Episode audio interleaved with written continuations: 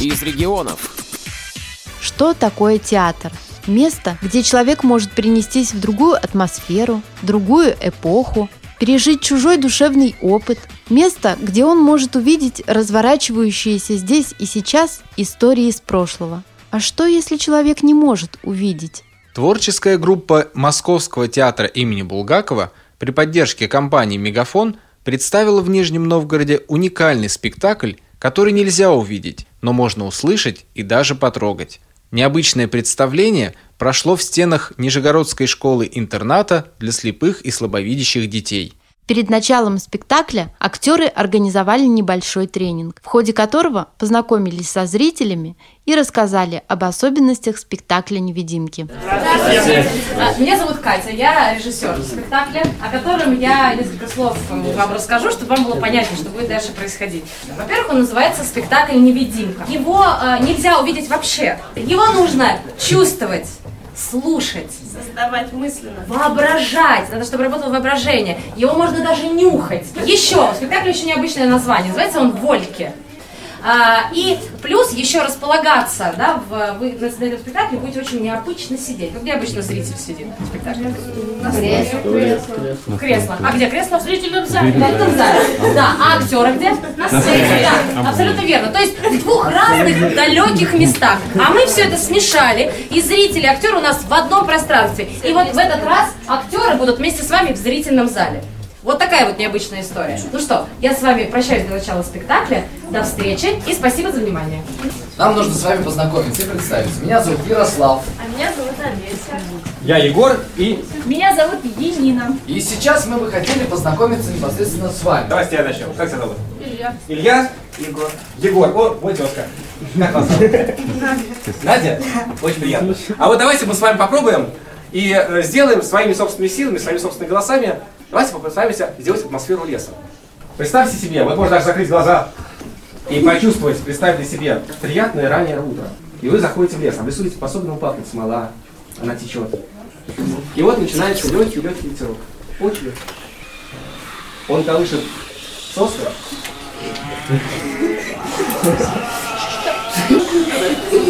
А на соснах, конечно, сидят птички.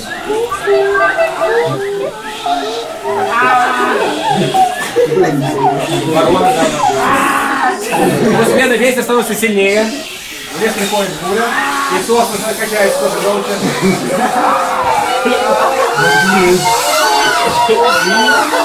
И снова все стукает. И остается только ветер. Легкий ветер, очень легкий ветер. И одна одинокая кукушка издалека. Спектакль для незрячих и слабовидящих детей имеет свою специфику. Он основан на слуховых, кинестетических и обонятельных ощущениях, а также предполагает интерактив и общение, что усиливает ощущение присутствия и действительности всего происходящего на сцене. Уникальность спектакля состоит в том, что дети не просто слушают сказку, они полностью погружаются в атмосферу происходящего – Например, если эпизод сказки происходит в уютном рождественском доме, то в воздухе разносятся запахи корицы, чая и мандаринов. А если герой плавает в реке, то на зрителей опускаются крошечные капельки воды, рассказывает режиссер спектакля Екатерина Некруца. Как вообще возникла такая идея вот именно для незрячих э, вставить спектакли? Ну, началась она просто, как часто бывает, хорошие идеи возникают а, с нескольких хороших людей, среди них Леонид Шорохов, Ксения Дмитриева. Вот они вместе как-то сложился тандем, была написана специально э, сказка, и вначале была идея аудиоспектакля. Мы начали его обсуждать, но в связи с тем, что обратились ко мне, э, я сразу сказала, что мне было бы интересно сделать аудиоспектакль отдельно, но отдельно именно театральную постановку. Но в процессе, когда мы собрались с актерами и стали придумывать, а как? И просто отринули все страхи, хотя было вообще ужасно страшно, что нет никакой информации, правда, о том, как э, это делать, и нету никакого записанного, зафиксированного опыта по созданию или по работе с такими спектаклями. Насколько можно громко, насколько можно близко. Мы не знали, нас так пугали, нам говорили, детей, незрячих, их можно сажать только на очень устойчиво, чуть ли не стулья прибивать к полу. Нам такое говорили, что можно водить по колокольчику только. Мы боялись и вообще не понимали, пока мы, наконец, не, не дошли до школы интерната номер один в Москве, не попали на уроки, и, в общем, все страхи отринули, потому что поняли, что бояться нечего абсолютно. Чем отличается вот именно ваш спектакль, ваша форма, то есть что в ней особенного? Это спектакль, в котором ты на 100% воспринимаешь всю информацию, которая в него заложена, да, то есть ты, ты ничего не лишен, при условии, что ты ничего не видишь. Мы никаких э, эффектов не создаем визуально, абсолютно, да. То есть мы стараемся перенести из места одного действия в другое, из погоды одной в другую, из одной стороны в другую, без помощи всего, что так необходимо в театре. А это свет, декорации, да, э, костюмы, вот этого всего нет. Вот, а что у вас есть? Форма. У нас есть э, четыре актера, потрясающих, талантливых. Uh, у нас есть э, пятый участник спектакля звукорежиссер, который просто колдует так, вообще без отрыва от пульта. Ну, собственно говоря, микрофоны и очень-очень много разных предметов бытовых, казалось бы, всякие стаканчики, бумага, ножницы.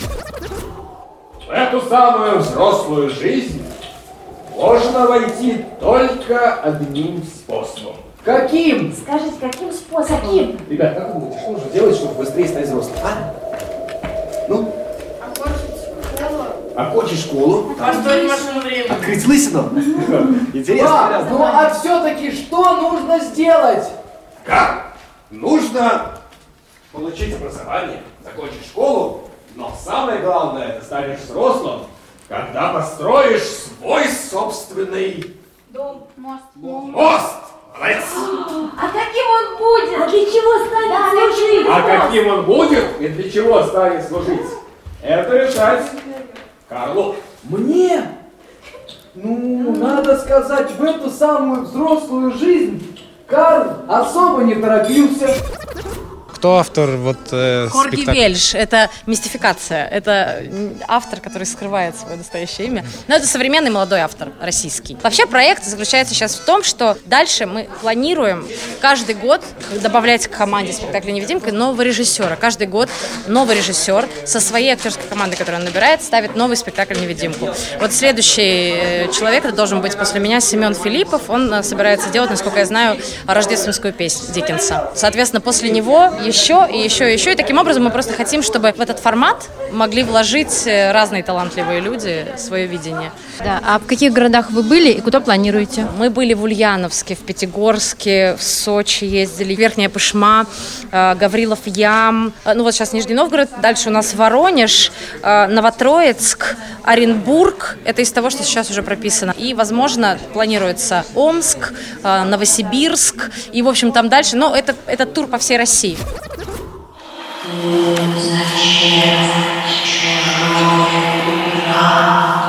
Карл потянулся озявшей рукой до ночника, зажег его.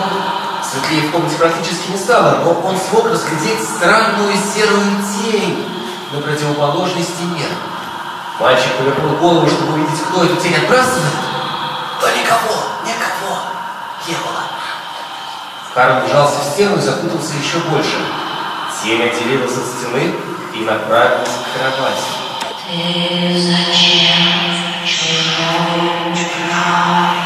Я, я, я не крал, я не крал, я взял просить. Тень остановилась на полпути и начала прогуливаться по комнате, заломив руки за спину.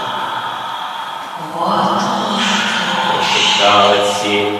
Она ходила и думала что-то свое, иногда останавливаясь возле тумбочки и косясь то на головной убор, то на лысую макушку окропевшего мальчика.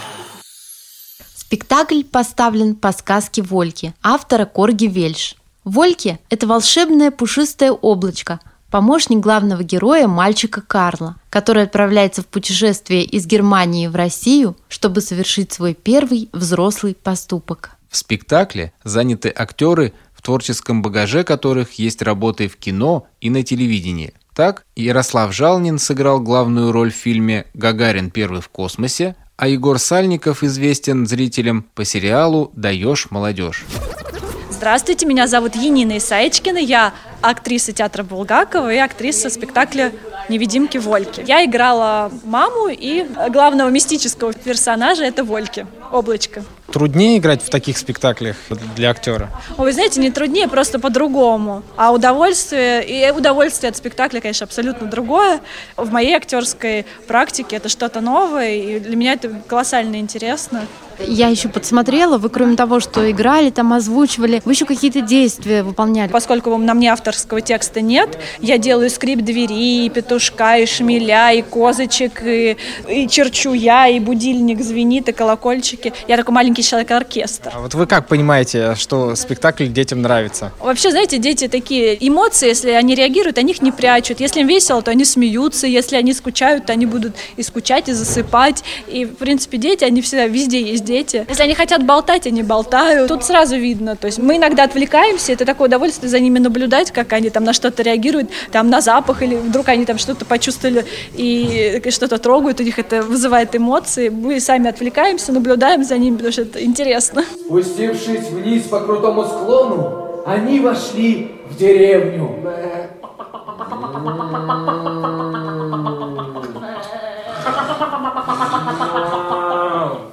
Карл бывал в немецких деревушках не раз, но здесь все выглядело совершенно иначе. Мужчины носили бороды и холщовые рубахи. Они выглядели суровыми и сильными. А, наверное, от того, что работали на износ в полях. Женщины в длинных серых юбках переворачивали сено специальными рогатками и что-то напевали.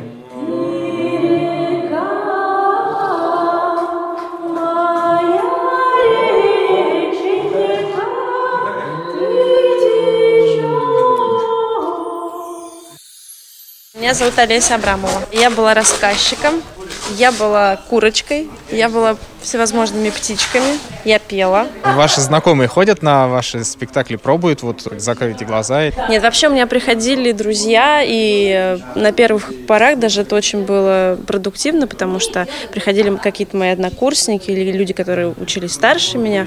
И, в общем-то, они были как такие немножко подопытные кролики, потому что потом у них можно все выпытать, что не так, что понравилось, что не понравилось. А вы чувствуете отличие, когда играете вот в таком э, специализированном спектакле и в обычном? То есть э, в чем разница по ощущениям? Ну, для меня была разница прежде всего в реакции людей, которые сидят напротив, потому что когда ты работаешь даже с детьми обычными, у тебя есть шанс подглядеть над их реакцией, они за тобой наблюдают, и ты вроде как на ладони, да, и ты пользуешься всеми своими средствами актерской выразительности, строишь гримасы, ну, масса каких-то таких вещей, которые здесь как бы не прокатывают, да, с помощью голоса ты можешь создать все, что угодно. Вот только что ты была учительница, да, а тут же тебе нужно переключиться и на, на тень, а после этого нужно создать атмосферу, что ты как бы такой рассказчик, и вот он там идет, да. То есть тембр, окраска тембра, это все очень э, такие краски, которые тебя заменяют жесты, пластическую выразительность, внешность, все что угодно. В секунду тебе не нужен парик, тебе не нужно платье, тебе не нужно ничего помады, ничего не нужно. Ты можешь просто с помощью голоса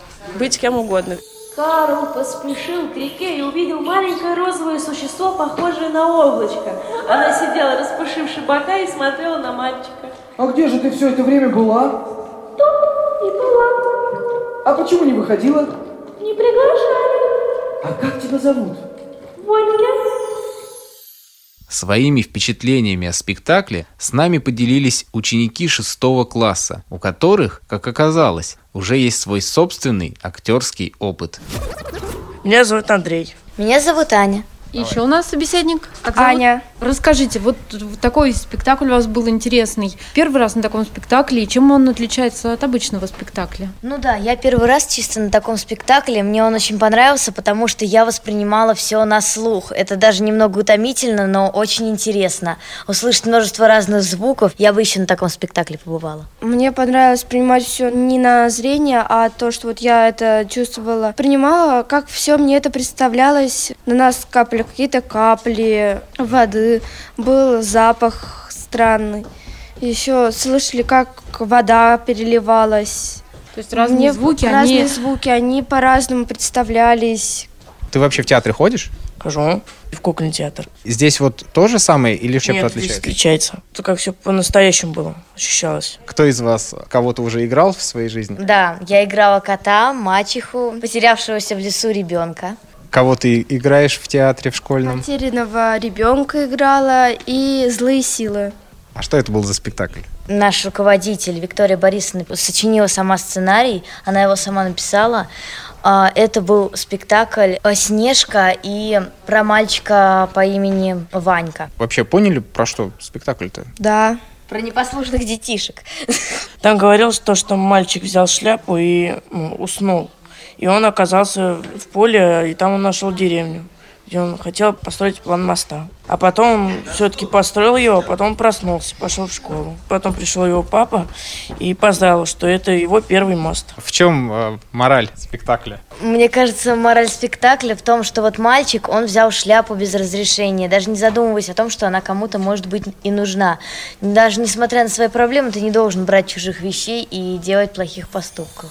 Карл стянул шляпу, положил ее на колени и начал восстанавливать по памяти чертеж. Карл так увлеченно чертил, что не заметил, как в комнату вошел его отец. Данкмар Хофенген! Молча стоял за спиной сына и наблюдал за его работой. Очнулся Карл от того, что почувствовал на плече руку отца. И Карл почему-то испугался. Ты... Ты это сам придумал? Сам. Карлу показалось, что он сделал что-то плохое или неправильное.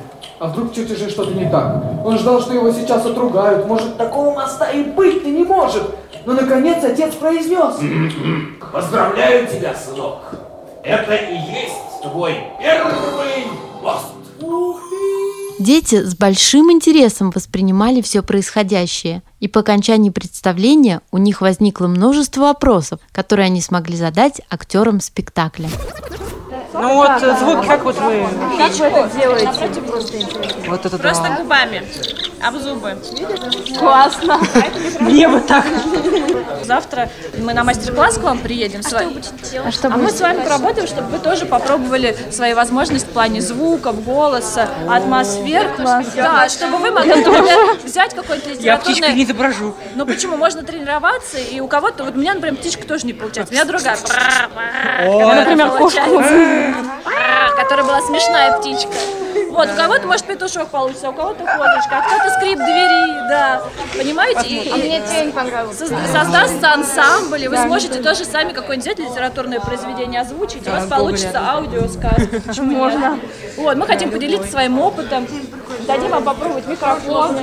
А у вас только один спектакль, да, пока? Ну вот спектакль «Невидимка», который пока один. Вот сейчас репетируем второй. Второй спектакль будет уже по чучело произведения. Я читала. Это Владимир Железняков. Точно, про девочку, которая с девушкой шла. И Да, да. картины там были. Да, да, Я да. Вот недавно читала. Вот, это мое любимое детское произведение. Ждите, я надеюсь, что... Приезжайте. Ой, ну спасибо. Вы очень хорошие актеры, нам очень понравилось. И ждем вас Мы еще раз в ждем школе. Приезжайте. Приезжайте к нам еще. Мы всегда, ребят, мы, мы всегда с удовольствием вообще. Желаю, чтобы всем, куда вы приезжаете, чтобы всем нравилось. Чтобы анш- аншлаги были. Три, четыре.